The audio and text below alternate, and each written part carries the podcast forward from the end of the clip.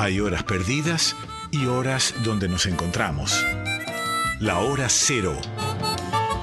El programa de Gabriel Plaza en Folclórica 987.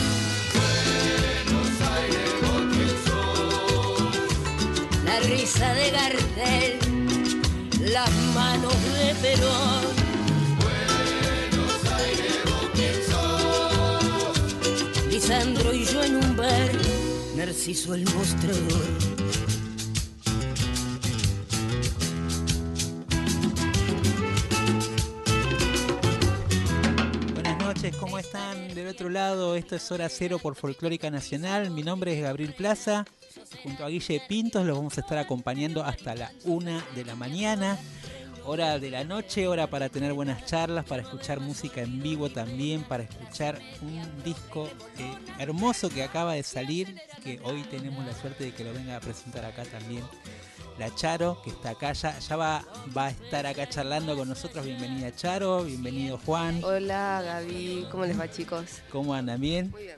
Bueno, eh, vamos a, a transitar este, este primer, eh, este comiencito del programa, así escuchando algunas de las canciones también que van a ser parte del Festival de Arte Sonoro Indígena, el primer Festival de Arte Sonoro.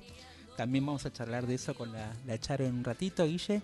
Eh, pero si te parece, decimos las vías de comunicación. Como no, el WhatsApp de Nacional Folclórica es el 11 3109 5896.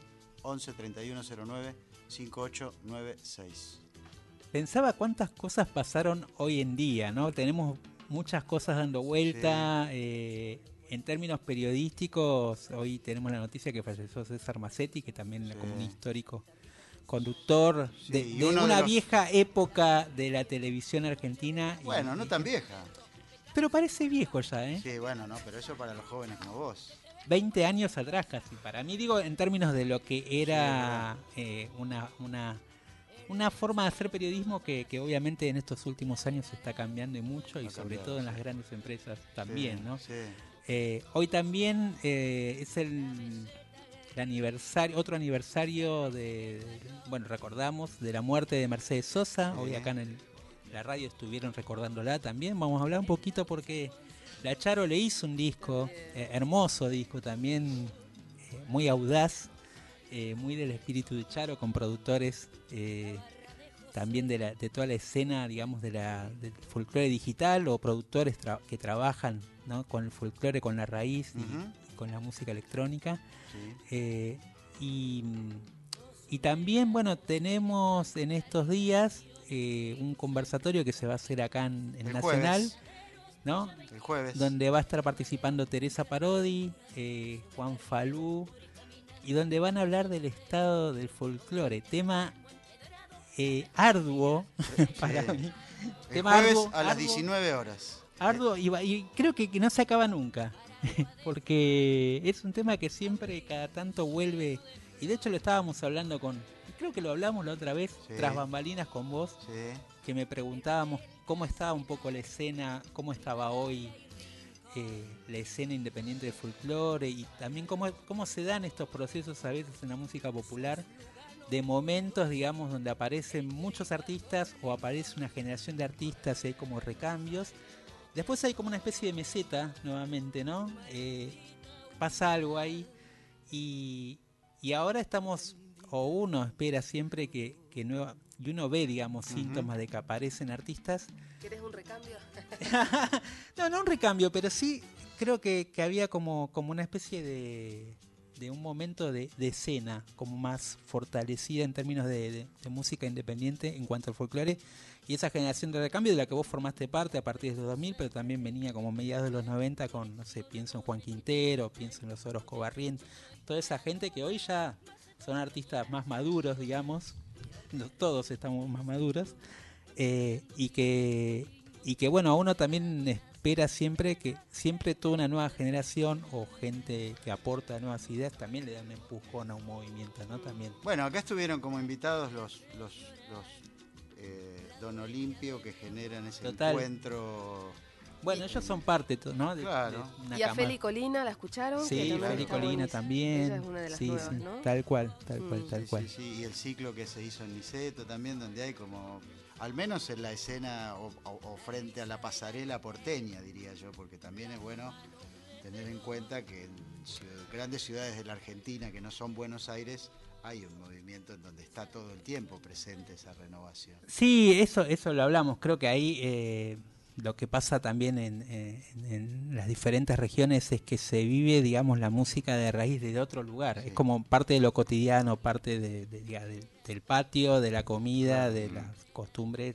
Sí, aquí que tiene van que haber un, un Acá lugar tiene que haber como un específico. lugar específico que reúna a veces. Bueno, y la programación de centros culturales como el CCK o, o u otros lugares don- públicos, digamos, donde tienen la posibilidad de mostrarse. Eso, ah, de alguna forma, creo yo que ha evolucionado y existe la posibilidad que vengan artistas del interior, de lo que aquí llamamos interior. Eh, sí, es un, un argentinismo Claro. difícil de definir, ¿no? El exterior. el Claro, interior. ¿cómo es, no? Pero bueno, todos entendemos de qué estamos hablando. Eh, creo que ahí está presente eso, ¿no? Entonces Buenos Aires como la caja de resonancia de cosas que, de que a cosas veces que van sí, sí. pasando, sí. Y Córdoba en el verano, tal vez, podemos decir, o todo el circuito de festivales del verano, que además, bueno, iba a mencionar lo de la pandemia, que no por obvio deja de ser real, digo, que operó como una especie de pausa, ¿no? Sí, Y total. este verano va a ser el, el primer verano, yo diría, Pleno. bueno, tal vez, ¿no? Bueno, sí, ya, ya empezó, ¿no? En el, Ya empezó. eh, este Es 2022 cierto, con los festivales grandes Sí, habilitados. Sí, Sí, sí, Los más conocidos, las Claro. vidrieras más conocidas, ¿no? Que están ahí en Córdoba, sobre todo. es verdad. Bueno, hablando de, de festivales, ¿qué te parece si escuchamos a dos de los artistas que van a Muy estar bien. en el Festival de Arte Sonoro, que va a ser el 8, 9 y 10 de octubre eh, en Puerto Iguazú, Misiones, primera edición eh, a la que esperemos que dure por muchos años, muy, muy contento de que aparezca este nuevo festival. Y vamos a escuchar a dos artistas. Eh, primero a esta dupla maravillosa de Tremor y Micaela Chauque, Sí. que acaban de sacar un EP que prometieron que lo van a venir a tocar bueno. en vivo este, acá en el programa más adelante. Y vamos a escuchar de ellos Corazón de Agua y después a un artista que eh, justo hablando de, de la- de las comunidades mapuches y de las cosas que pasan en el sur, me parece interesante también escucharla, es Anaí Mariluán y de ella vamos a escuchar Wangelén. Dos artistas que van a estar presentes en el primer Festival de Arte Sonoro Indígena.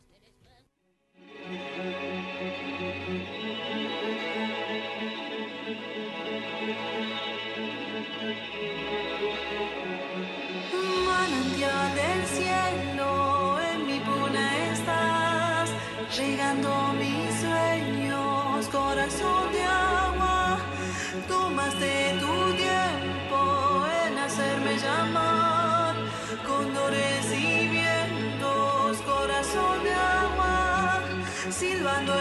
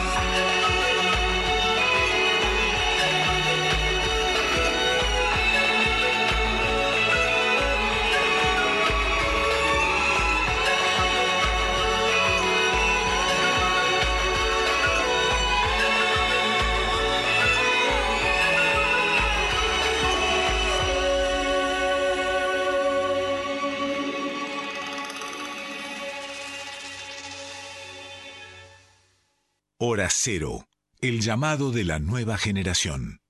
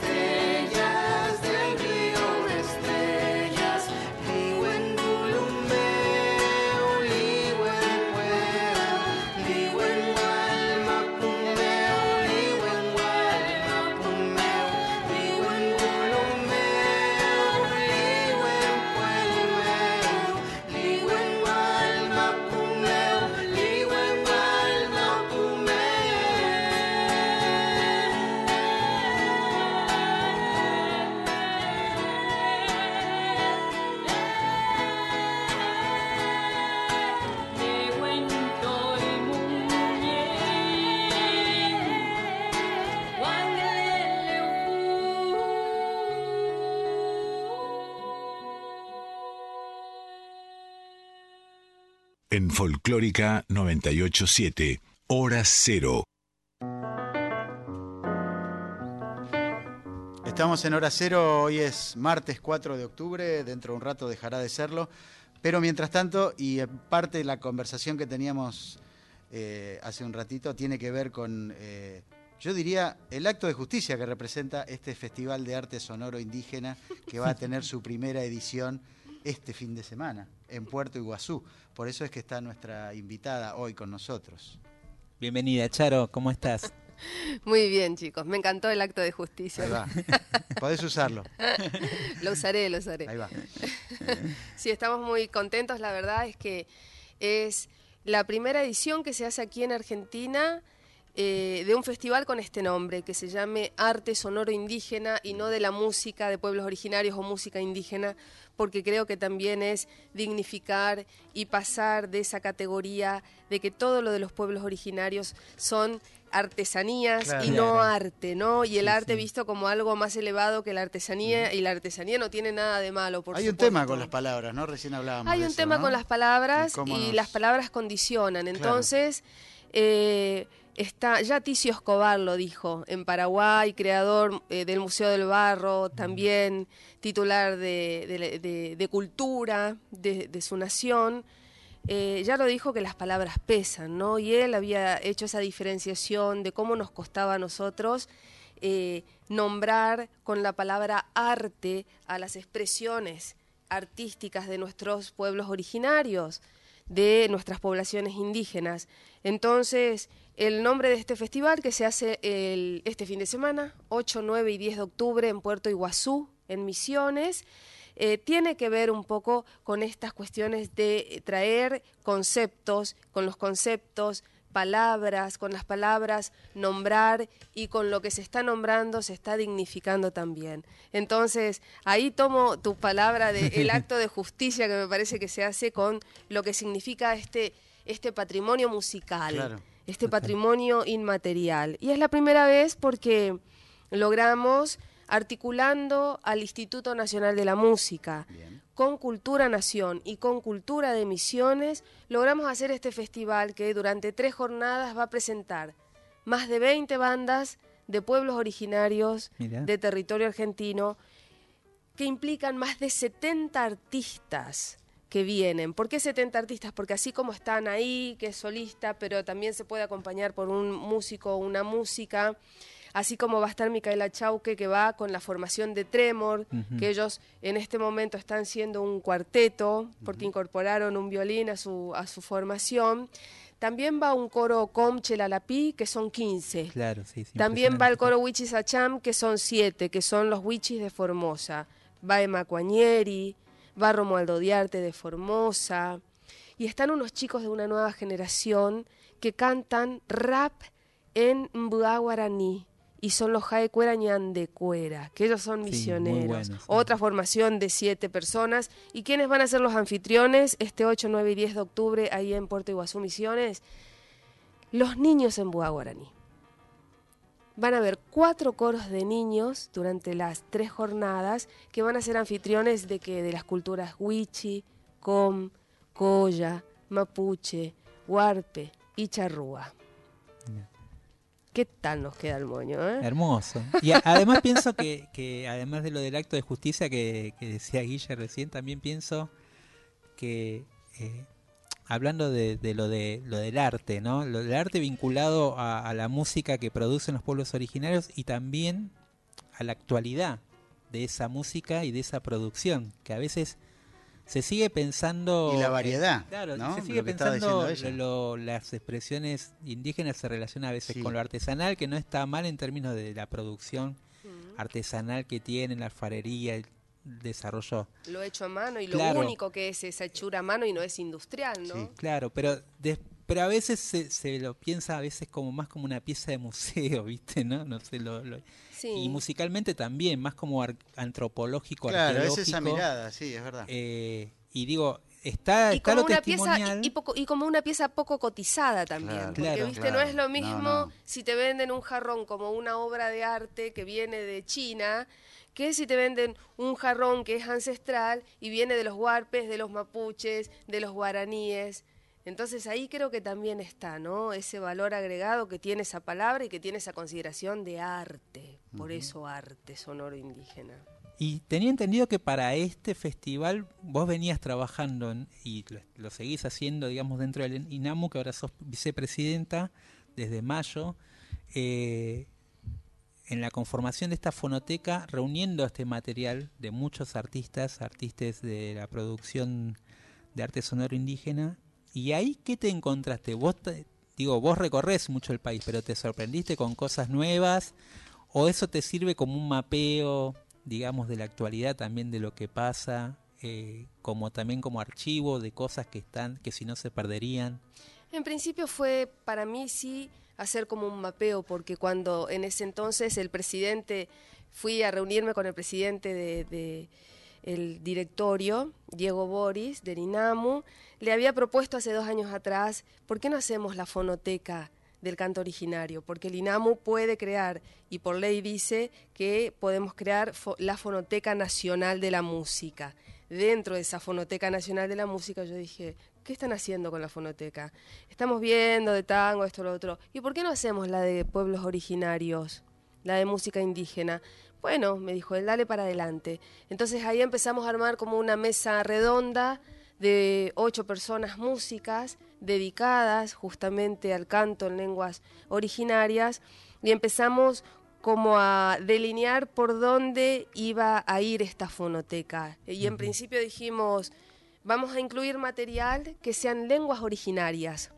Porque vos como canto ancestral también puedes tener las coplas. Y ese trabajo de recopilación ya lo hizo Leda Valladares. Claro. Claro. Y hay un vasto trabajo hecho en ese sentido. Sin embargo, no en cuanto a la recopilación de cantos en lenguas originarias. Claro, o sea, esa iba a ser una de las variables exclusivas mm, de esta fonoteca.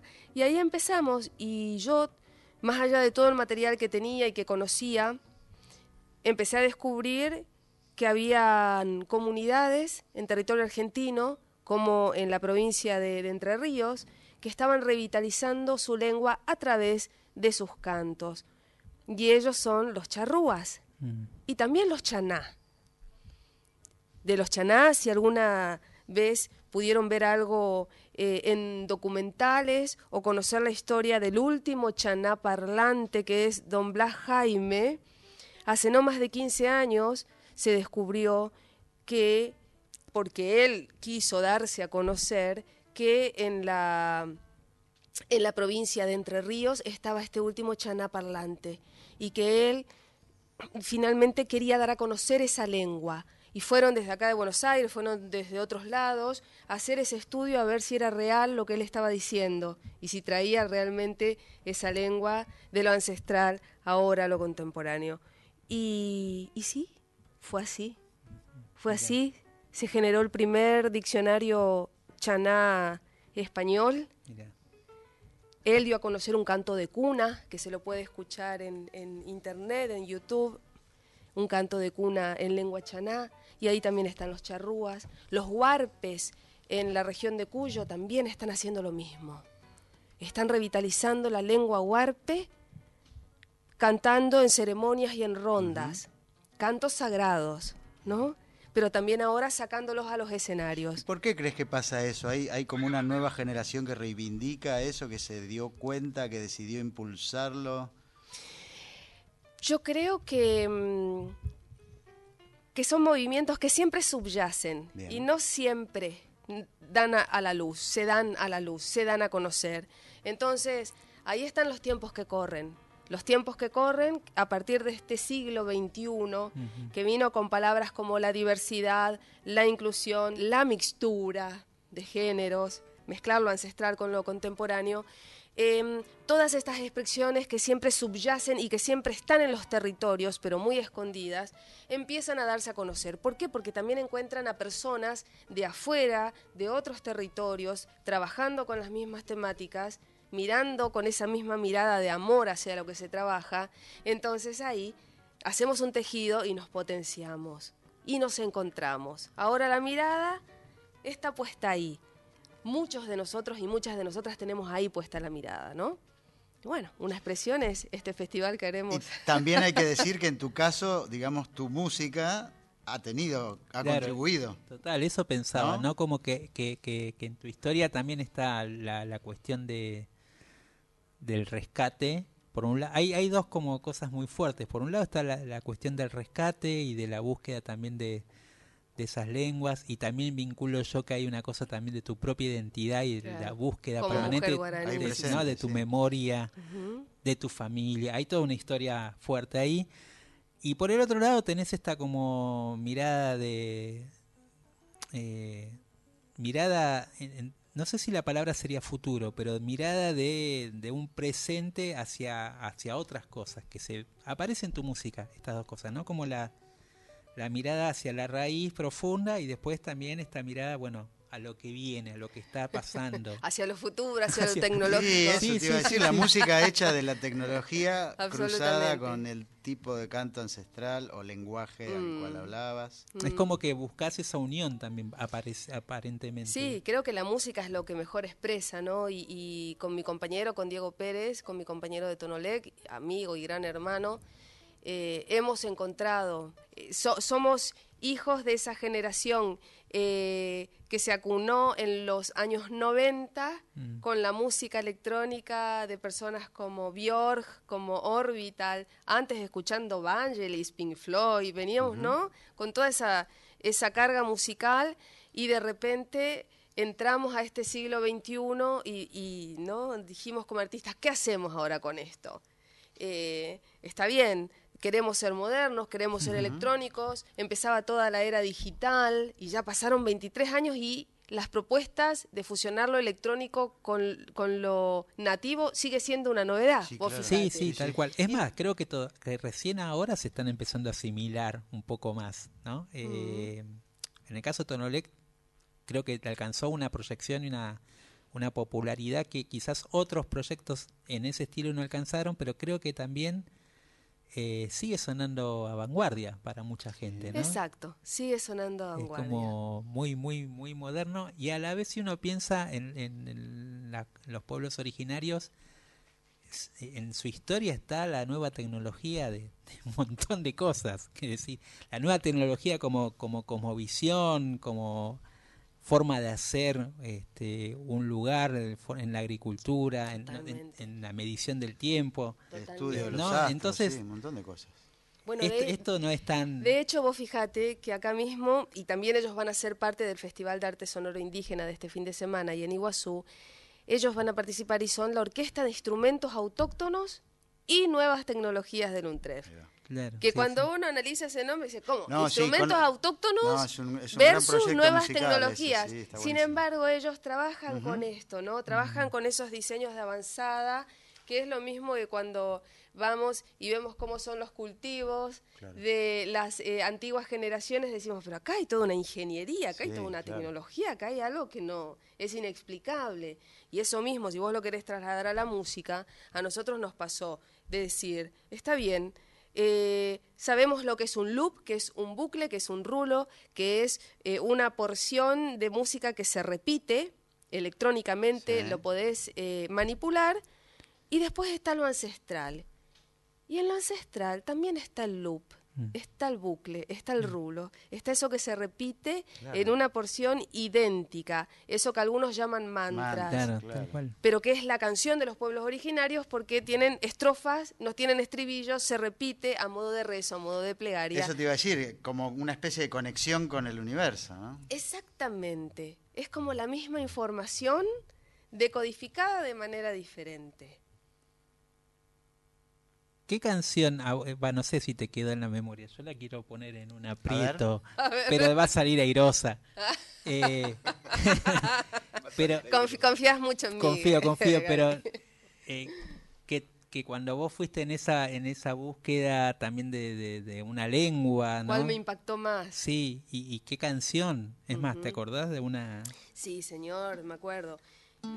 Y podemos hacer un poquito de esa canción acá, ya que estamos. Ya que estamos, le payamos. Ahí está. ¿Eh? Yo sabía que iba a ser Eva, vos sabías que estaba acá con el instrumento a mano. Entonces, la primera canción que me impactó a mí, que es con la música que empezamos, la música ancestral con la que empezamos a trabajar hacia el año 2000 con Diego Pérez, eh, fue la canción de cuna. La canción Ya. de cuna en lengua com, en lengua toba.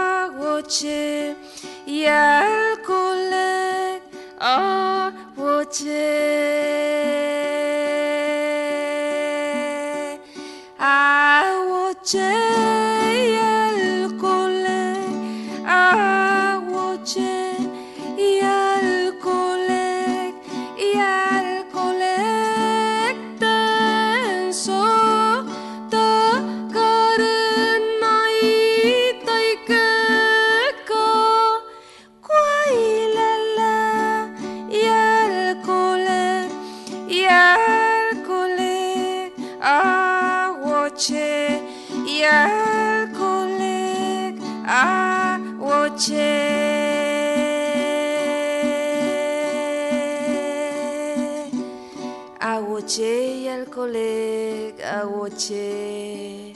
Awoche y alcoholec, awoche. Se durmió ya mi bebé.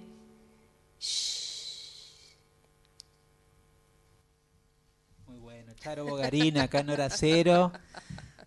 Es eh, lo que produce además el efecto, además de que es una canción de cuna que es perfecta porque una, armonía así increíble, pero además produce una cosa hipnótica, ¿no? Es como que podrías estar así, como en loop, como decíamos, ¿no? Exactamente, y, y es porque, porque también el canto originario, el canto indígena, tiene una funcionalidad tan diferente a la concepción que nosotros hoy tomamos de la canción, que es un mero entretenimiento. Tiene una concepción que tiene que ver con una cosmogonía, con una armonía con la naturaleza, con una unidad con la naturaleza. Y a su vez está totalmente comunicada con lo sagrado. ¿Y qué son las cuestiones sagradas? Un espacio de uno es algo sagrado, ¿no? Un ser querido es algo sagrado. Entonces es como recuperar en lo cotidiano y recuperar en el canto esa funcionalidad poderosa que tiene de hipnotizar, de sanar, de curar, de conectarnos, porque tenés que escuchar, así como para, para concebir algo sagrado, tenés que respetarlo, tenés que escucharlo, con la canción pasa lo mismo.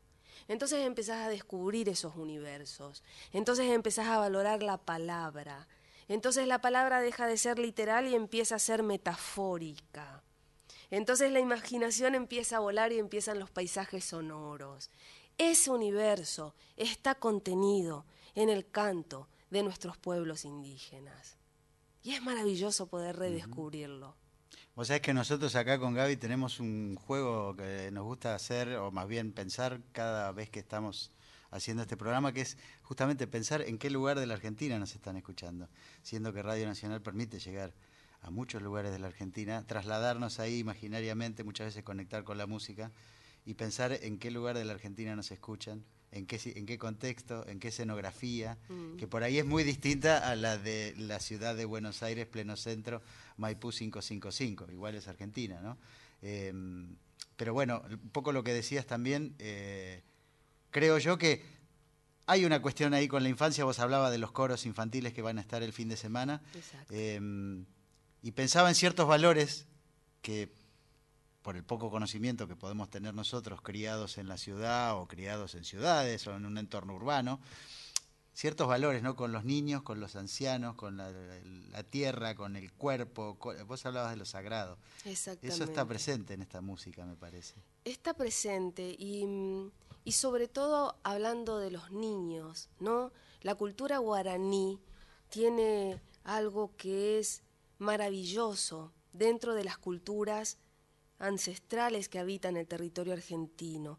La cultura guaraní se caracteriza porque todos sus niños y niñas saben cantar en lengua madre.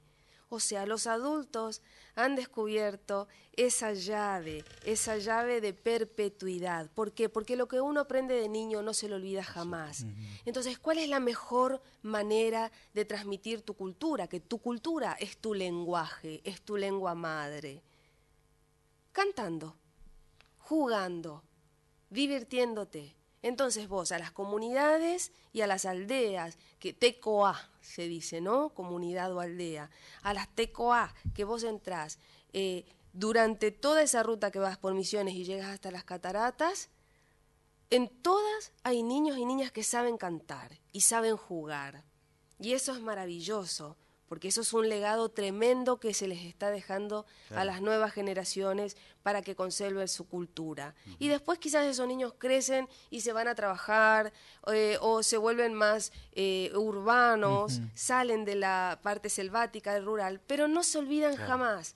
Son bilingües por naturaleza, Claro. porque ya tienen un montón de cantos alegres, divertidos, que hablan de sus espíritus, que hablan del Ibimaraí, que es la tierra sin mal, que esa, es esa especie de, de- de paraíso terrenal que conciben los guaraníes, en donde no hay cercos, en donde no hay separaciones y simplemente uno vive en armonía con la naturaleza, cantando y bailando. ¿no? Agradeciendo esas dádivas que la naturaleza nos da a todos nosotros y nosotras, que qué es? Alimento y abrigo. ¿Mm? Algo tan básico, tan necesario, pero tan vital. Sí, y además pensaba esta, esta cosa eh, de, la, de esa actualidad permanente de, que quizás tiene que ver con eso que vos decís también, con esos valores o... eh, o sea, hoy que, que necesitamos tanto de la concientiz- concientización Bueno, ambiental, de lo claro. que pasa en el planeta, Es un camino, ¿no? y, y vos lo ves, digamos, naturalmente, eso desde la cosmovisión de, de los pueblos originarios, que está presente constantemente, eh, decís, bueno, ¿cuánto para aprender hay todavía de, ¿no? de, de esa sabiduría y de ese conocimiento que no se lo, que no se lo aprovecha, ¿no? O y que no o se lo difunde, que ¿no? no se lo Porque difunde o- y que- y realmente, a veces no se lo no se lo yo lo que noto y esto lo hablábamos antes no como que pareciera que no se lo comprende incluso Mm. no o no no hay Bueno, interés de comprenderlo ¿no? digamos Bueno, no sé sí, como o de, o de o asimilarlo no se lo quiere comprender, Mm. porque bueno, a veces ya estamos hablando de que hay intereses, esos intereses tienen que ver con las tierras, esas tierras tienen que ver con su hábitat y con un reclamo histórico y justo que ellos pueden hacer, pero en relación a lo que decías vos también recién, eh, Gaby, vivimos buscando filosofías de afuera. ¿No? Hace siglos que nos llegan primero las filosofías orientales, ¿no? Asiáticas. Todos sabemos sobre Buda, todos sabemos sobre que, cómo, cómo colocar en la casa pues, para que se tenga el yin y el yang. eh, y no sabemos cuestiones filosóficas de nuestros pueblos originarios, que también tienen que ver con una cuestión armónica y también tienen que ver con una cuestión de uno estar en paz con uno mismo y armonizar con lo que nos rodea. Eso es lo que hay que recuperar. Y a través de las canciones se puede ¿De, recuperar. de qué hablaba esta canción Esta canción es un canto de cuna que una eh, abuelita le está cantando a su nieto y le dice, dormí, dormí, hijito, dormí, que tu papá se fue a mariscar, se fue a buscar miel de abeja. Dormí, dormí, hijito, dormí, que tu mamá tiene que tejer la red para que tu papá vaya a buscar los pescados. Pequeño relato maravilloso maravilloso sí, sí, sí, sí. maravilloso. Eh, y te voy a pedir una más así y, de- y después vamos a, Y a después, una y después, chicos, escuchemos mi disco nuevo, Claro, y por vamos a favor, presentar la el disco nuevo. ¿Y Sí. cuál querés, Gaby? A ver, a ver vos que estás ahí. ¿Qué querés? A pedido del público. sí, Bueno, tenemos que decir que acá está Juan Palomino, fiel compañero mío, por supuesto, que también va a ser me, me parte leíste el pensamiento va a ser parte del Festival de Arte, de Arte Sonoro Indígena porque él va a estar presentando, no solamente va a haber música, también la música va a empezar a las 19 horas este fin de semana, ahí las tres jornadas en el Centro de Eventos y Convenciones del Iguazú.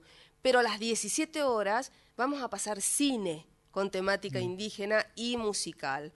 Juan va a estar ahí presentando entonces a los directores, va a haber co- cortometrajes también y aparte de cine va a haber moda. Así que bueno, bueno y ¿estás ustedes se de- conocieron y ustedes se conocieron haciendo una película eso ya sería para otro, Otro otro otra programa. entrevista y otro programa A ver, Socayole que es un temazo. ¿no? Yo cuando descubrí me pasó exactamente lo que ustedes describían, ¿no? Cuando vi la primera vez en Canal A, vi un, un- un especial de Tonolé con el coro Toba Cherarapí. Y, y dije, wow, ahí la confusión perfecta. Dice, sana envidia me pareció, ¿no? Dice, ¿Cómo no se me ocurrió? Qué bueno. Fusionar la electrónica con, con los cantos ancestrales. Sokayolek. Pashken paginek pawek Pauaien masegenie, pasken paginek pauek. Pauaien masegenie, aiem dinolek sokaiolek, txerole, txerole, txerole. Aiem dinolek sokaiolek, txerole, Ashken vagine barue baueen ma xe geñe Ashken vagine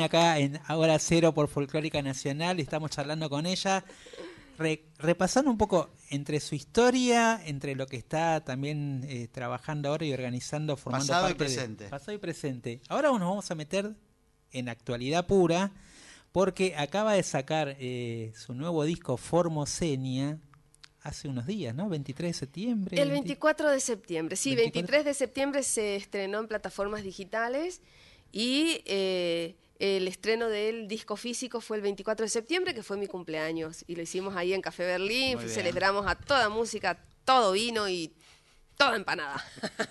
Muy bien, muy bien. Y tercer disco solista. Así es. eh, y, y pensaba también, hablábamos un poco de, de la identidad y de todas estas cuestiones de, de lo que venís trabajando. Y bueno, y de- decidiste nombrarlo Formosenia, así como bien contundente. Bien territorial, diríamos. no, bien ¿no? como, bueno, marcando otra vez el tema del origen ahí también, ¿no? Aquí estoy yo. Totalmente. Sí, sí, sí. Creo que está bien eso de, de, de aquí estoy yo, porque aquí estoy yo implica como es- esta soy yo, ¿no? Este es mi territorio. Porque ¿qui- ¿quién es uno? ¿No? Uno puede ser o una pintura de labios, o un color de pelo, o una forma de vestir, pero una también puede ser un territorio. Y una también puede ser un qué decir. Entonces, creo que esa es la definición de este disco. Es, es decir, aquí estoy yo, sí, esta soy yo, este, este es, esta es Formoseña, este es mi territorio, nacida en Clorinda Formosa, con esta cultura guaraní corriendo por mis venas, con estos ritmos litoraleños y con toda esta fusión también, ¿no? De esta patria grande donde me nutro de cumbias que tienen que ver con una totola momposina, porque tienen ese espíritu más de tambores y esa cadencia más colombiana. Y tenés un invitado muy relevante como Celso Duarte, ¿no? que es un, músico, un gran músico latinoamericano. Y, y está ese espíritu, ¿no? Y, y el Celso Duarte, que si muchos no lo conocen Claro. todavía, es eh, quien es el ladero musical y es el arpista. Y también acordeonista De la gran Downs. Lila Downs. Claro. por quien yo también me siento muy influida, ¿no? Ese tipo de canto de mujer bien plantada, de mujer que gusta de su folclore, de mujer que trabaja con la electrónica, porque también Lila lo hizo, ¿no? Con su marido, eh, refrescando y con ese trabajo antropológico y etnomusicológico que ella tiene, cantos en lengua nahuatl, por ejemplo, fusionadas y cantadas con esa voz. Entonces, este disco Formoseña tiene toda esa identidad de territorio, pero también tiene todo ese eh, otro ecosistema musical que tiene que ver con los países nuestros, hermanos, en donde hay también un folclore hermoso de donde nutrirse. Bueno, ¿qué te parece si escuchamos una de las can- una de las tantas canciones del disco, Dale. Agüita de Manantial, y ahora después cuando volvemos nos contás un poco la historia? ¿Cómo no?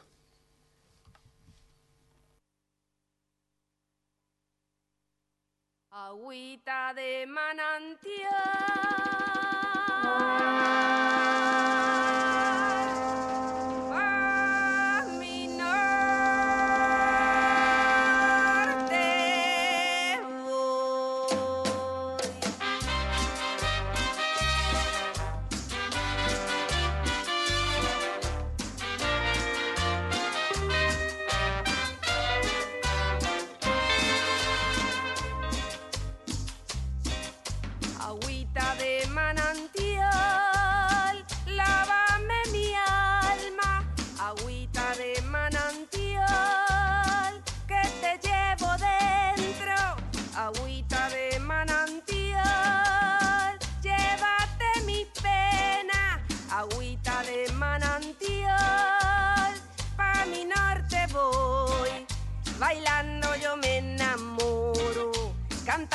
Suelto pena, endulza mi piel morena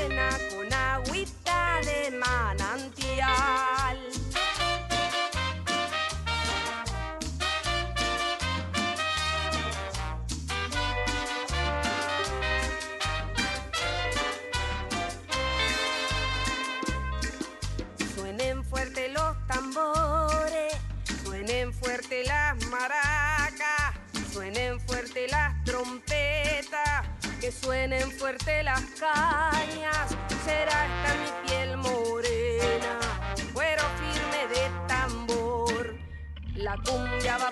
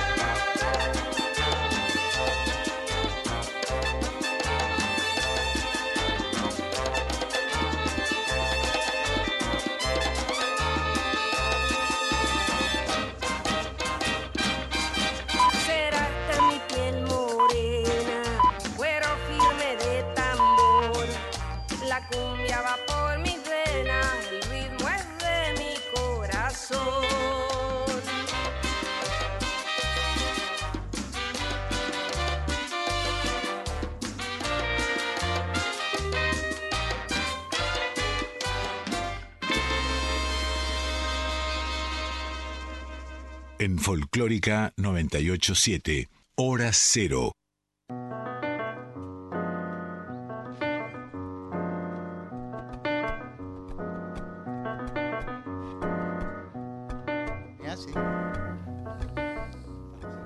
Hora cero, eh, acá estamos de, en pleno debate, nos Hablando engancha, de pero hablando cuestiones de, muy importantes. No, no, de todo, de todo. De no, todo, no, no sí. puedo hacer la lista de No, temas no que podría. abordamos en este-.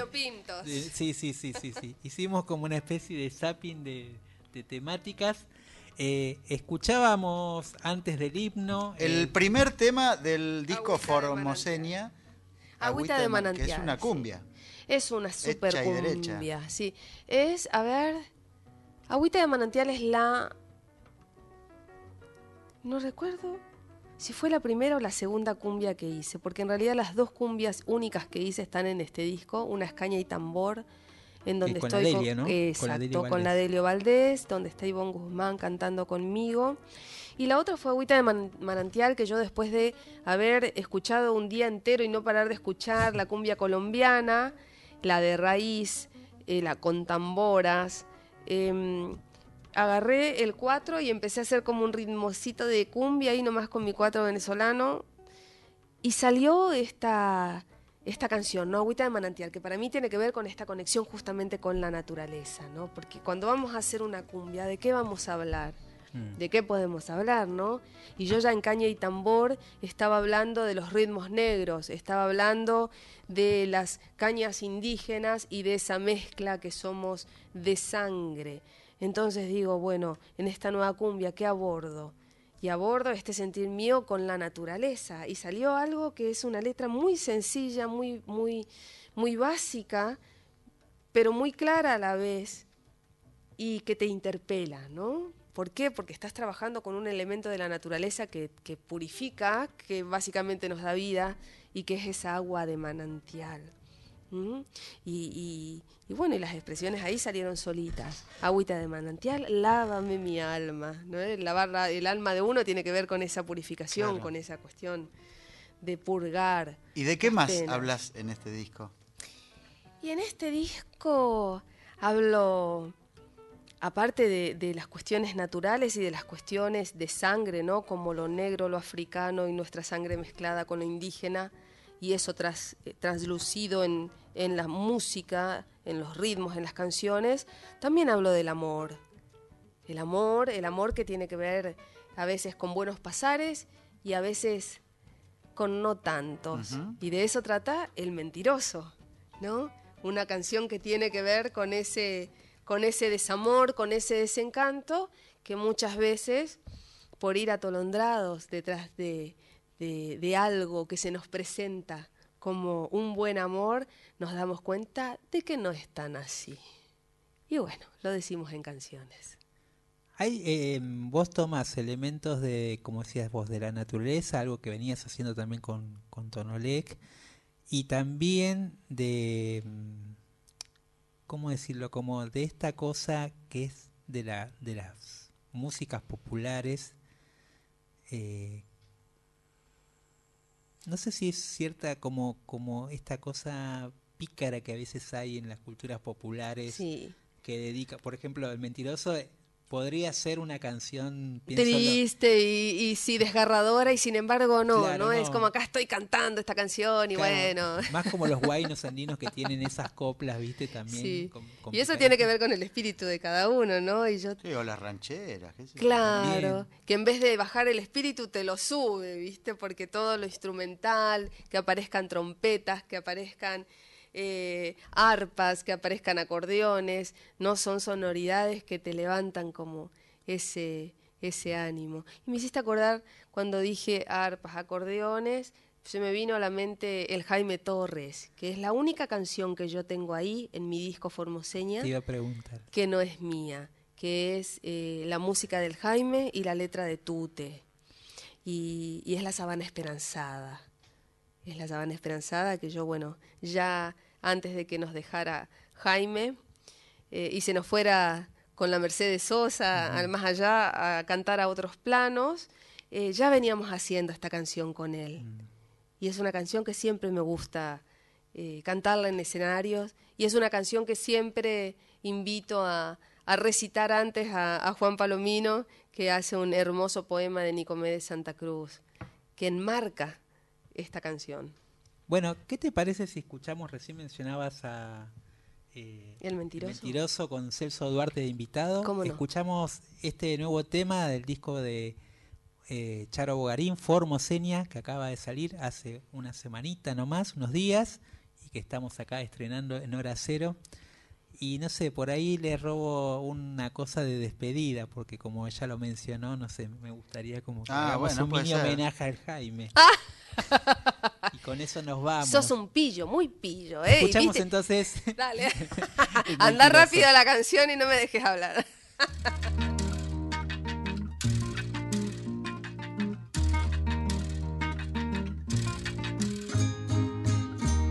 La ira ira ira, la ira ira ira,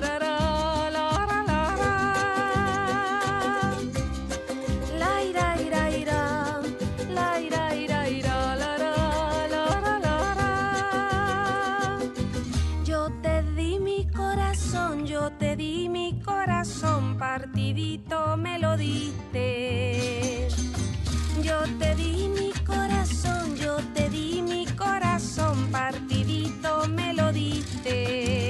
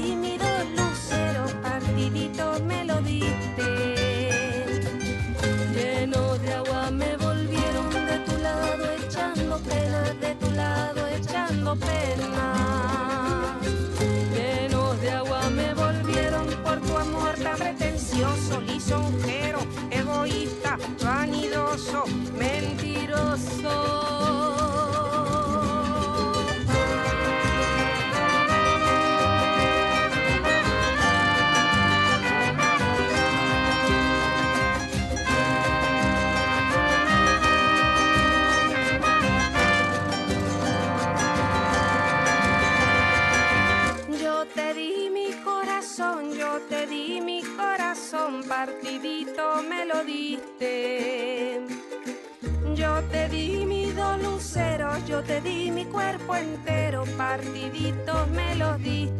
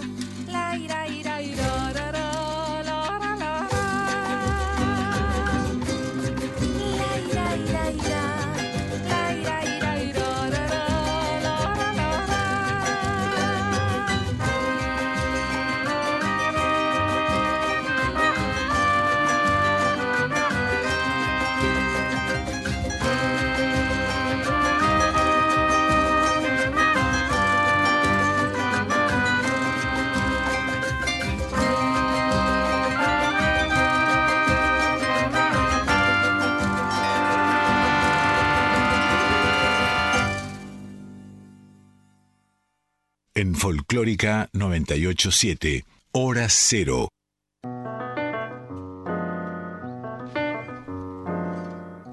Pasaron 10 minutos de la medianoche, estamos en el miércoles 5 de octubre, entrando en eh, el último tramo de este año. Hay 16 grados de temperatura aquí en el centro de la ciudad de Buenos Aires.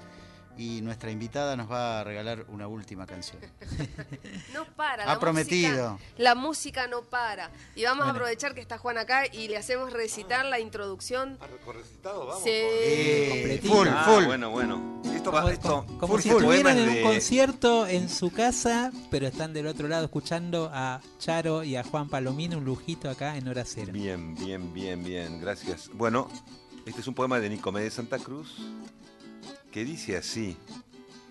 Mi socio, mi cuate, mi hermano, aparcero, camarado, compañero, mi pana, mi hijito, paisano, he aquí mis vecinos, he aquí mis hermanos, las mismas caras latinoamericanas de cualquier punto de América Latina, indo blanquinegros, blanquinegrindios y negrindios blancos, rubias bembonas, indios barbudos y negros lacios. Eso sí, todos se quejan.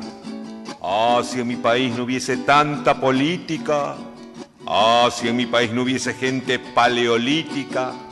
Ah, si en mi país no hubiese militarismo, ni oligarquía, ni burocracia, ni clerecía, ni antropofagia. Si en mi país alguien pregunta de dónde soy, yo no respondo lo siguiente. Nací cerca del Cusco, admiro a Puebla, me inspira el ron de las Antillas, canto con voz argentina, creo en Santa Rosa de Lima y en los orillas de Bahía. Yo no coloreé mi continente, ni pinté verde Brasil, amarillo Perú, roja Bolivia. Yo no tracé líneas territoriales separando al hermano del hermano. Poso mi frente sobre el río Grande, me afirmo pétreo sobre el cabo de Hornos, hundo mi brazo izquierdo en el Pacífico y sumerjo mi diestra en el Atlántico. Por las costas de Oriente y Occidente, 200 millas entro a cada océano, sumerjo mano y mano y así, y así me aferro a nuestro continente en un abrazo latinoamericano, carajo.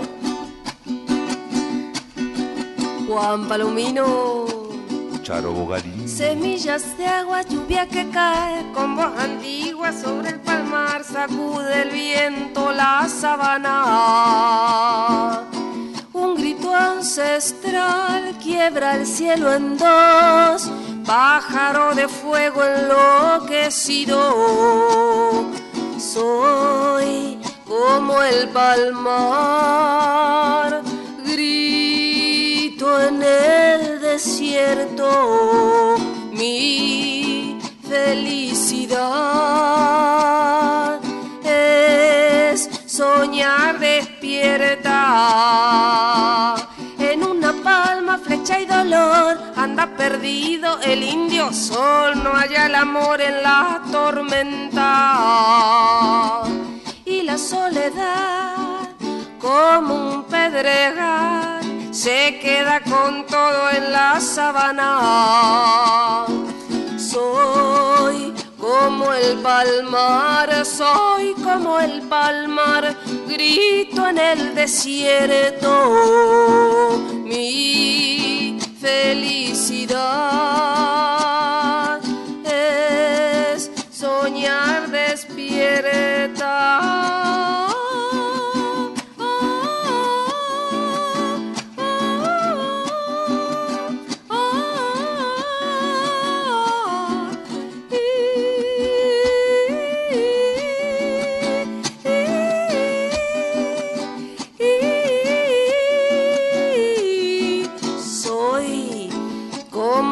palmar, soy como el palmar, grito en el desierto. Mi felicidad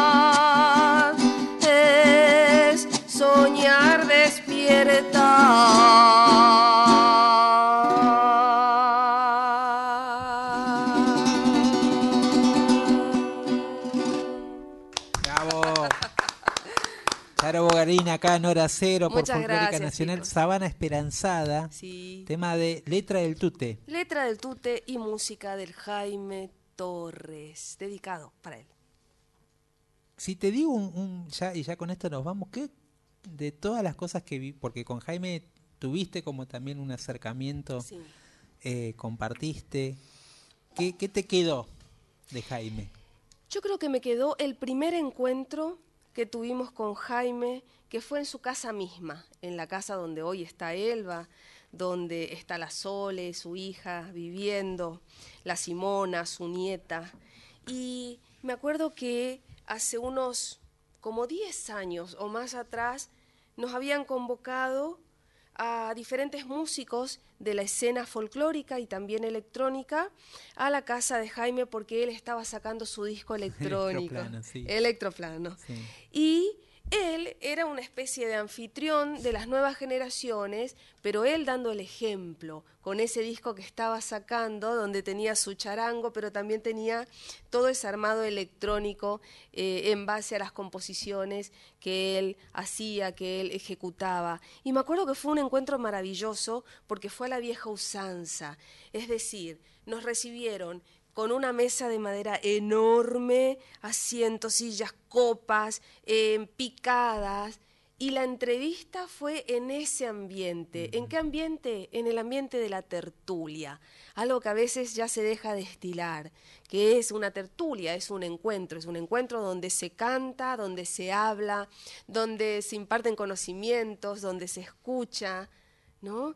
Y, y creo que ese recuerdo me lo voy a llevar siempre con Jaime porque también marcó ese principio de lo que fue nuestra futura, nuestra futura relación, que fue ese encuentro, no solamente en los escenarios musicales, sino también fuera de los escenarios, tomando siempre una buena copa de vino, comiendo bien, cenando bien y sobre todo compartiendo con la familia. Y de ahí en más hemos compartido cumpleaños con él, hemos compartido, como ya lo dije, muchos escenarios en el último tiempo y canciones, canciones como esta, como Sabana Esperanzada. Ese es el recuerdo del Jaime que yo siempre me llevo y acuno en el corazón. Lo pintaste de una manera impecable, ¿no? Eh, estaba pensando, bueno, vos estuviste, Gaby, hace poquito, ¿cuándo fue? ¿Hace una semana? Hace una semana, sí. Que hicieron la inauguración de una luminaria en, la- en el frente de la casa. Ahí en la calle Piedras, ¿no? Y, y, y la el post luminaria, digamos, la inauguración oficial era eso, ¿no? La puerta de la casa de los, de los Torres abierta y vos entrabas y obviamente como pintó la Ella escena decía, ¿no? Un gran anfitrión claro igual era, ¿no? la mesa con empanadas con comida con vino y con esa eh, también picardía andina en la cual te empiezan a servir copas una tras otra y empieza la conversación y en un momento te das cuenta que te tenés que ir porque si no Claro. no, no, Está- sal- empezás a derrapar. no te va no. más digamos o te quedas ahí Yo Eh, creo que esas son las buenas costumbres argentinas, ¿viste? Que hay que conservar, que hay que destacarlas. Bueno, Charo, algo tratamos de recrear en esta mini tertulia que hicimos acá en el programa. Así Estamos fue. muy agradecidos que hayas posible, venido. Eh, sí, muchas gracias. Por favor, a ustedes. de- siempre decimos que,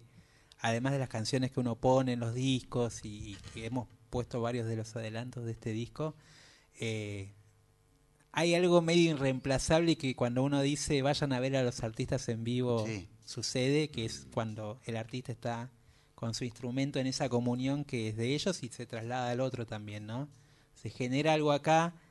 Bueno, vos estás metida en tu, en tu historia, también tu canto y en esta energía que se genera, pero a no- Sí. para nosotros acá se- siempre se genera un clima muy especial en el vivo. No hay nada como la música en vivo, ¿no? Sí, sí, sí. Así que te lo agradecemos y bueno, Muchas siempre gracias bienvenida acá en Hora Cero. Gracias Juan también por, acompañarnos. gracias Muchas gracias, la pasamos bárbaro. Así Linda que bueno, tertulia. sigan Es disfrutando. linda la palabra tertulia. ¿eh? ¿Cómo no? Gracias. Seguiremos A ustedes. hasta la una acá en Hora Cero por Folclórica Nacional.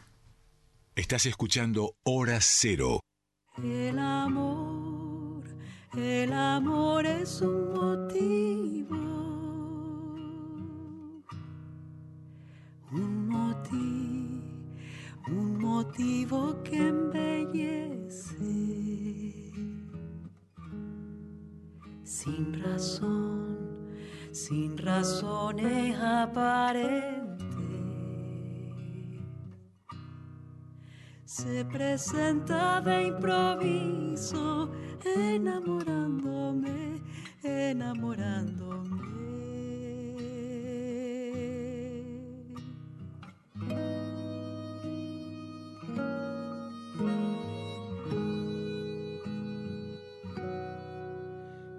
El dolor. El dolor es el que mide, el que mide, el que mide la distancia. Desde el sol, desde el solitario puerto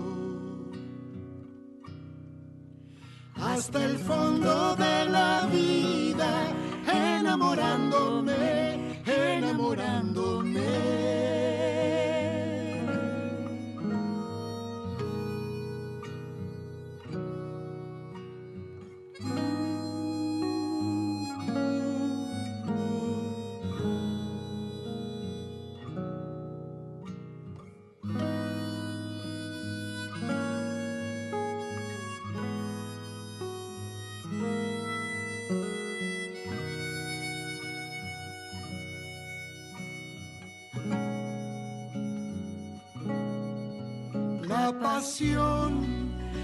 Pasión es un abismo. Un abismo, un abismo que estremece. Y en el mar, el maravilloso cielo.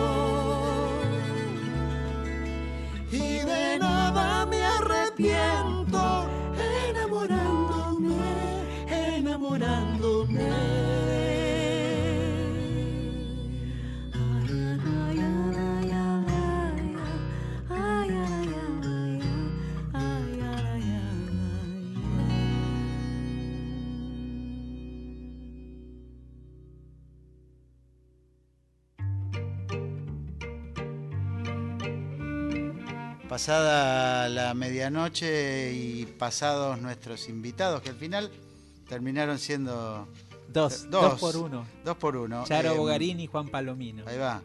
Y mm, bueno, después, mientras ellos se están yendo y están caminando por el centro porteño, a esta hora bastante desierto, pero no tanto como en otras épocas recientes, venimos de escuchar eh, una de las canciones Bálsamo que te corresponde contarnos, Gaby, de quién se trata.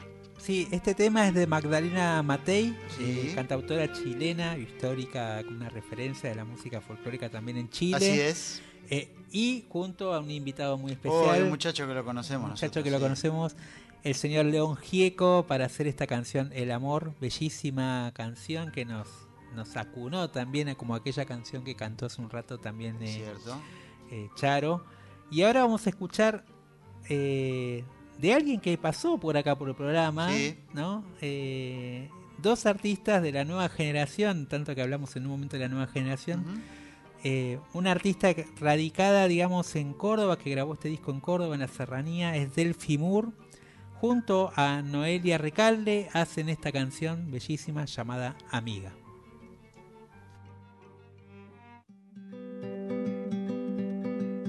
Amiga, no te me vengas abajo. Estamos acá, no bajemos los brazos. No siempre va a ser tan complicado. Sábelo, esto también va a pasar. Y antes de que te des cuenta, vienen cosas buenas. Si esto queda atrás. Hay tanto que entender, no hay nada que entender. Y vamos a seguir, sí, vamos a seguir.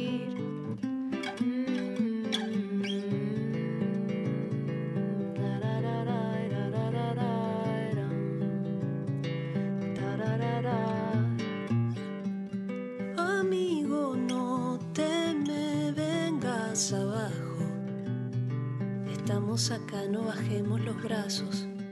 No tenía que ser tan complicado. Sábelo, esto también va a pasar. Y antes de que te des cuenta, vienen cosas nuevas y esto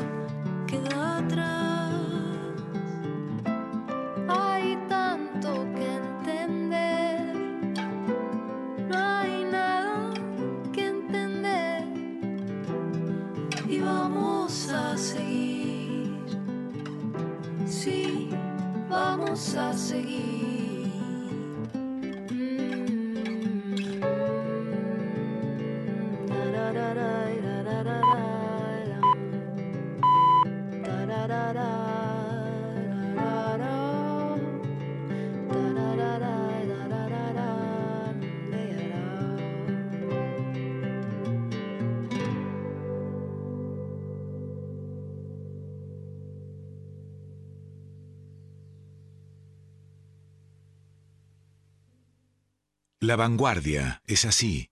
Hora cero.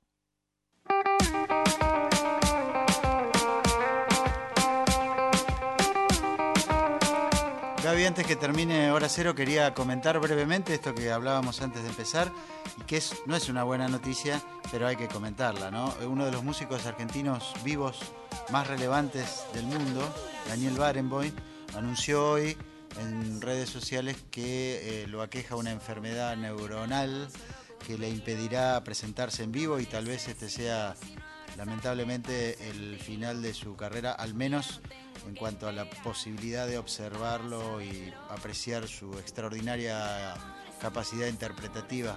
Yo recuerdo mucho, no solo haberlo visto en el Teatro Colón dirigiendo uno de sus proyectos más relevantes, por el cual eh, en algún momento se mencionó la posibilidad de que sea merecedor del Premio Nobel de la Paz. Esta semana están entregando los premios Nobel eh, y Barenboim con su orquesta palestino-israelí abrió un camino una vez más en donde la música tenía eh, una especie de rol pacificador en un conflicto tan violento como el que sucede en Medio Oriente.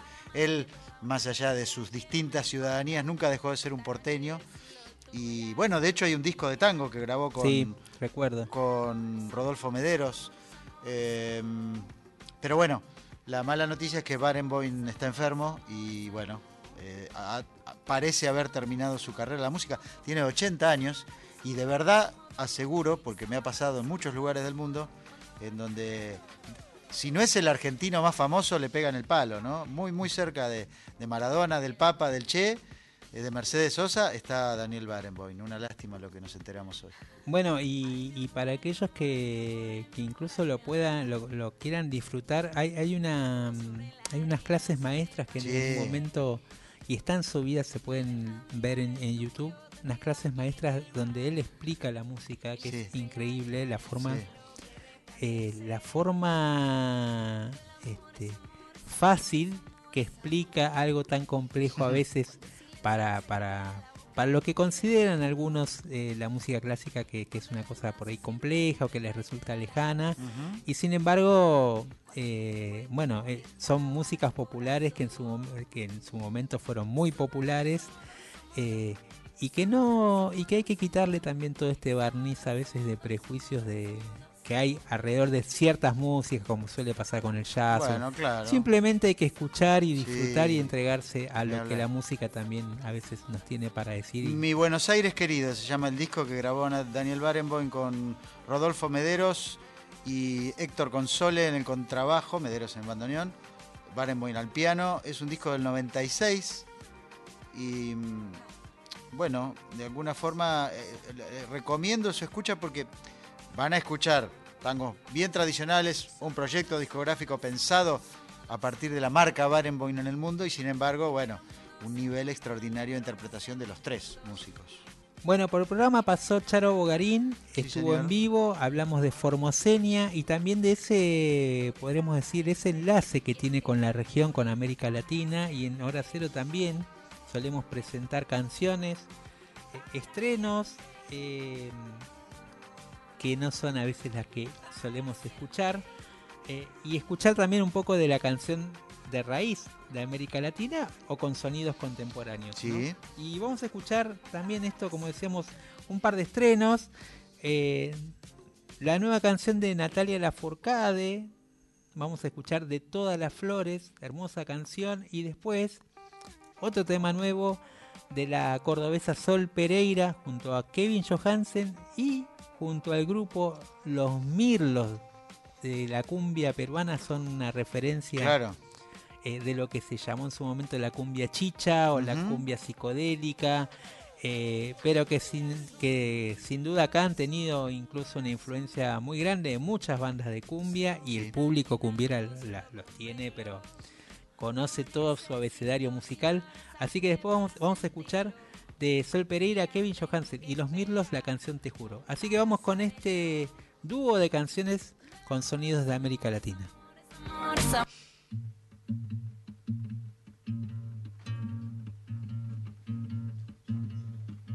De todas las flores que sembramos,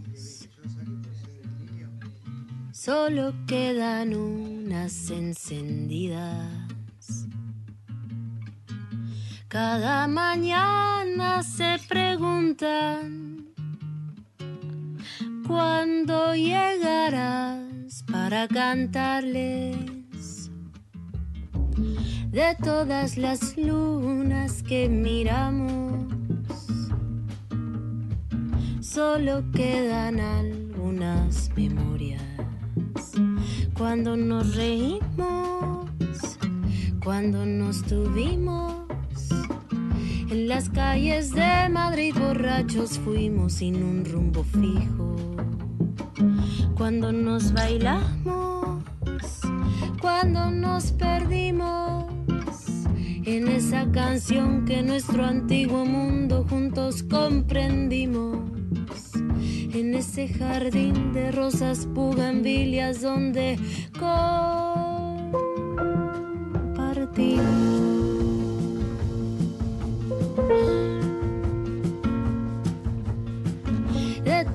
las flores que sembramos, solo quedan unas encendidas. Cada mañana se pregunta cuándo llegarás para cantarles las lunas menguantes que nos observaron. Sobre mares lloran lágrimas sagradas, como tu caricia, dulce como amarga, deliciosas las mañanas, laberintos en las madrugadas, como tus caricias, suave como espina, se me va clavando sobre el pecho toda esta melancolía. Este jardín de rosas bugambilias sin tu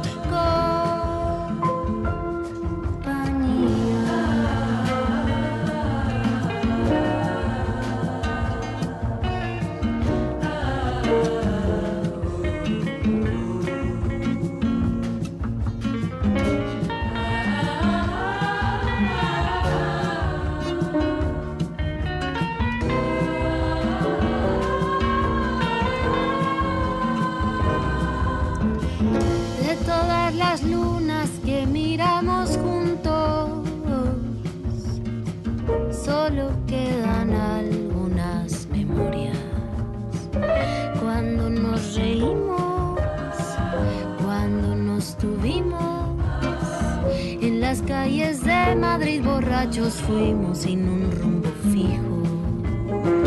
Cuando nos bailamos cuando nos perdimos en esa canción que nuestro antiguo mundo juntos comprendimos. En ese jardín de rosas bugambilias donde compartimos. En ese jardín de rosas bugambilias donde nos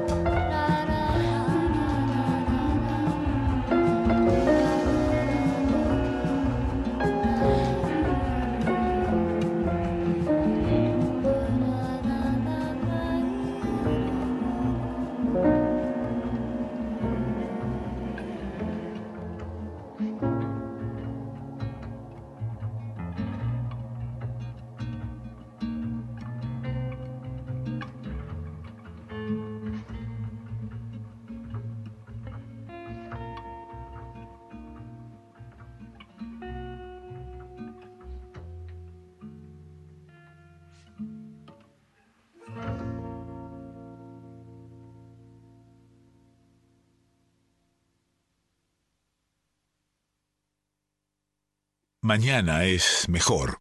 Hora cero. Todo lo nuevo.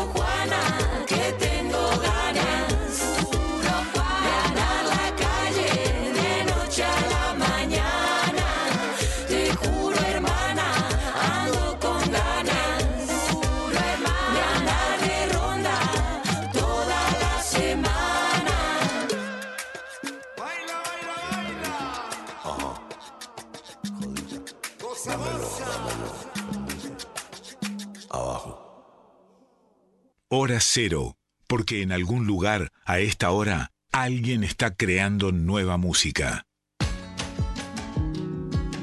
Estamos en la recta final de hora cero. Hoy ya es miércoles 5 de octubre. Tengo que hacer un montón de cosas en el día de hoy y recién ha comenzado el día. Y todavía no empezó. Todavía, eh, claro, todavía no terminó el martes. Pero bueno, entre otras cosas tenemos algo para hacer ahora. Sí, tenemos eh, un sorteo. Que venimos ¿De qué? prometiendo en nuestras redes. Es una especie de, podríamos decir, eh, una joyita Sí. dentro de la discografía de Luis Alberto Spinetta, Sí. del disco Kamikaze que salió en el año 1982. Muy bien. Disco de vinilo que gentilmente nos cedió la gente de Sony Music para que sortemos entre eh, la gente que nos sigue. Y la pregunta eh, para participar del sorteo era bastante simple. A ver, dígame, a ¿Cuál ver si la era, puedo responder. ¿Cuál era la samba que estaba dentro de ese disco? Ah, sí, sí, sí. Eh, la samba que además Spinetta compuso a los 15 años de edad Espectacular. y que después grabaría, pasado el tiempo, y como también otro acto de justicia, Mercedes Sosa, del cual escucharemos este, aquella versión que dejó plasmada en el disco Cantora, junto al propio Luis Spinetta en un momento. El propio Diego Torres, eh, Ah, charlando de ese disco, eh, nos contaba que él estuvo en ese momento que dice que fue como que algo pasó en esa sala, ¿qué como que se iluminó la sala. ¿Qué te parece? Eh, fue como un momento, bueno, muy, muy emotivo y también muy especial de la música argentina, ese encuentro entre Flaco. Y vamos a hacer el sorteo acá. eh, Vino Flavia, Flavia. vino la escribana, sí. la escribana Flavia y la escribana, pero además la que va a elegir sin ver, digamos, en este No, sobre bueno, que hemos entonces armado. no, juez y parte no, no puede ser. ¿Quién fiscaliza? Bueno. bueno. Ahora está de moda igual, así que Está el señor. Víctor Pugliese presente. Bueno, a ver. Y acá vamos a decir en vivo el ganador de este disco de vinilo de Spinetta. Y después nos vamos a comunicar directamente con ustedes a través de Instagram. A ver. Laupan Litoral, sí, músico, músico rosarino, Bueno, muy bien. ganador del vinilo de Spinetta. Eh, si nos estás escuchando, Laupan, te comunicas con nosotros. Si no, igual nos vamos a comunicar a través de tus redes directamente y vamos a convenir con vos la manera de que te encuentres con este vinilo, que es una joya. eh, disco, podríamos decir, una de las obras maestras del Flaco Spinetta. Y vamos a escuchar para, este, para recordar esta, este clásico también. La versión que hicieron Mercedes Sosa en este día, como decimos, tan particular, donde recordamos el aniversario de su muerte, 4 de octubre de 2009. eh, y antes de, irse de este plano, dejó ese disco maravilloso que también es otra especie de obra cumbre de ella, eh, llamado Cantora. De ahí vamos a escuchar esta versión de Barro tal vez junto a Luis Alberto Spinetta.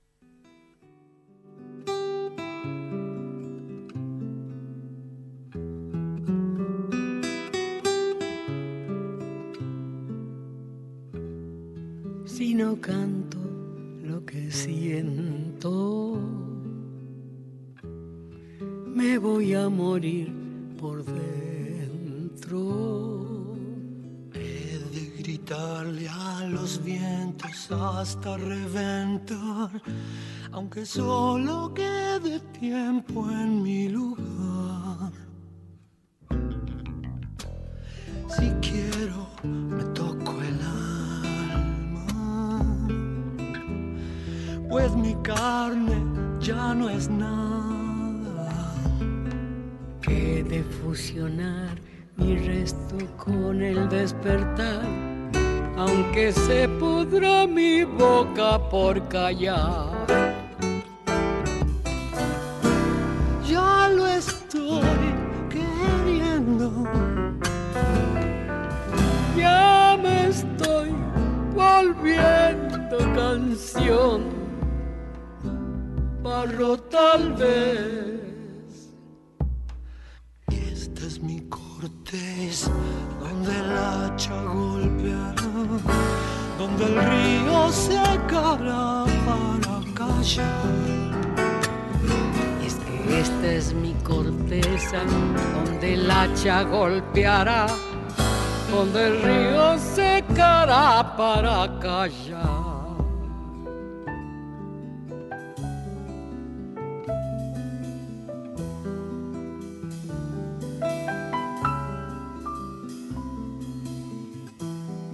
Ya me apuran los momentos.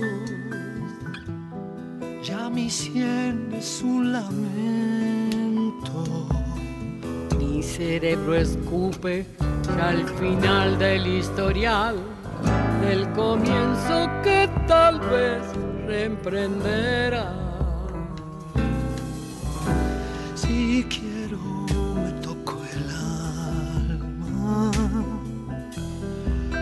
mi carne ya no es nada. He de fusionar mi resto con el despertar, que se pudra mi boca por callar. Ya lo estoy queriendo. Ya me estoy volviendo canción, tal vez. Y esta es mi corteza donde el hacha golpeará, donde donde el río secará para callar. Es que esta es mi corteza, donde el hacha golpeará, donde el río secará para callar.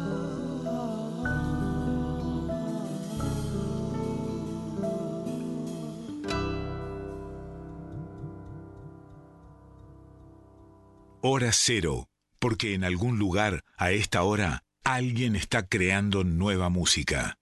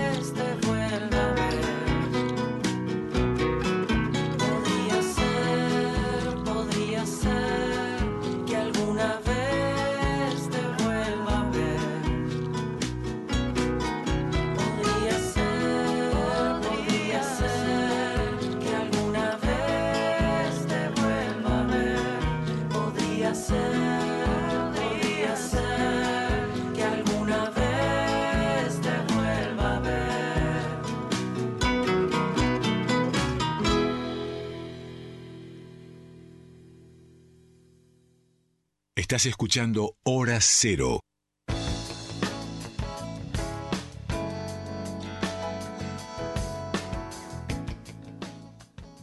La canción que escuchábamos recién de Ana Prada, podría ser, eh, tiene un mensaje particular que es... Sí, eh, sabés que lo contó cuando le hicimos la entrevista Sí. hace un par de años, eh, ya, porque digo, fue Sí. creo en el 2020.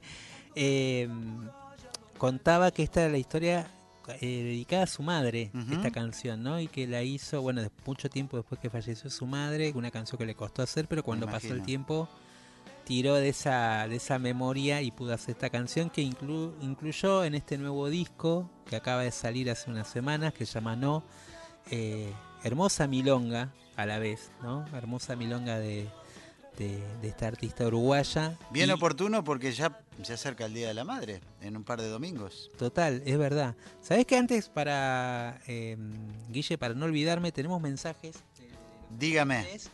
y Miriam de Caballito nos pregunta dónde puede escuchar las canciones que cantó Charo. Bueno, las dos las primeras dos canciones que Sí. hizo pertenecen al repertorio de Tonolec, o sea que las puede eh, ubicar en las plataformas, digamos, de YouTube o en alguno de los discos que hay de Tonolec como Árbol Negro. Ahí están una de las canciones, dos de las canciones que cantó hoy. Eh, y después hizo Sábana Esperanzada, que está en el último disco de Formosenia. hablamos, sí. eh, que es el disco nuevo. También estas canciones están subidas a las plataformas digitales, llámese Spotify, este, Amazon, bueno, las plataformas que están sonando, o las puede escuchar también en YouTube. Ahí puede escuchar estos temas de Miriam, la, la puede disfrutar ahí a Charo y sus discos también con Tonolec y sus discos solistas. Bueno, estamos llegando al final de nuestro programa, ya nos tenemos que ir. Eh, y nos vamos con una canción también de uno de nuestros invitados de hace unos meses ya, que le dieron esa magia particular de la que hablabas y de la que siempre solemos mencionar aquí, que es el de la música en vivo. Sí, estuvieron los Cosecha, María y Cosecha acá tocando en vivo. Y para. Estuvimos recordándolo el mes de septiembre, pero eh, queríamos tener como este bonus track, como se dice, o Mm. este tema especial. Para despedirnos, Samba del Pañuelo, un clásico del Cuchile y Sabón, por María y Cosecha. Con esta canción nos, Nos vamos. despedimos por hoy. Gracias, Guille, que tengas buena semana. Igualmente. Eh, que empieces bien el día bien. temprano. Eh, gracias Víctor Pugliese en operación técnica, a Flavia en la producción y a César Pucheta en la asistencia de producción. Gracias a ustedes por acompañarnos ahí hasta esta hora. Se- que se queden en Folclórica porque vienen más programas. Y nosotros nos vamos con Samba del Pañuelo del Cuchi y Leguizamón por María y Cosecha. Hasta el próximo martes. Esto fue Hora Cero por Folclórica Nacional. Por donde mi triste huella se fue. Verás que manchó sus flores con sangre viva mi padecer.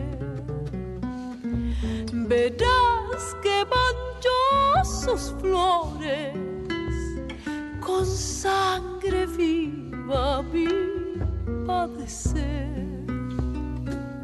Si escuchas mi dulce guitarra, en ella dormida te soñarás. Tu sombra será pañuelo sobre la samba que ya se va. Tu sombra será un pañuelo sobre la samba que ya se va. Si andando, andando, niña, un día mis ojos te ven pasar, el llanto que voy llorando en los senderos florecerá.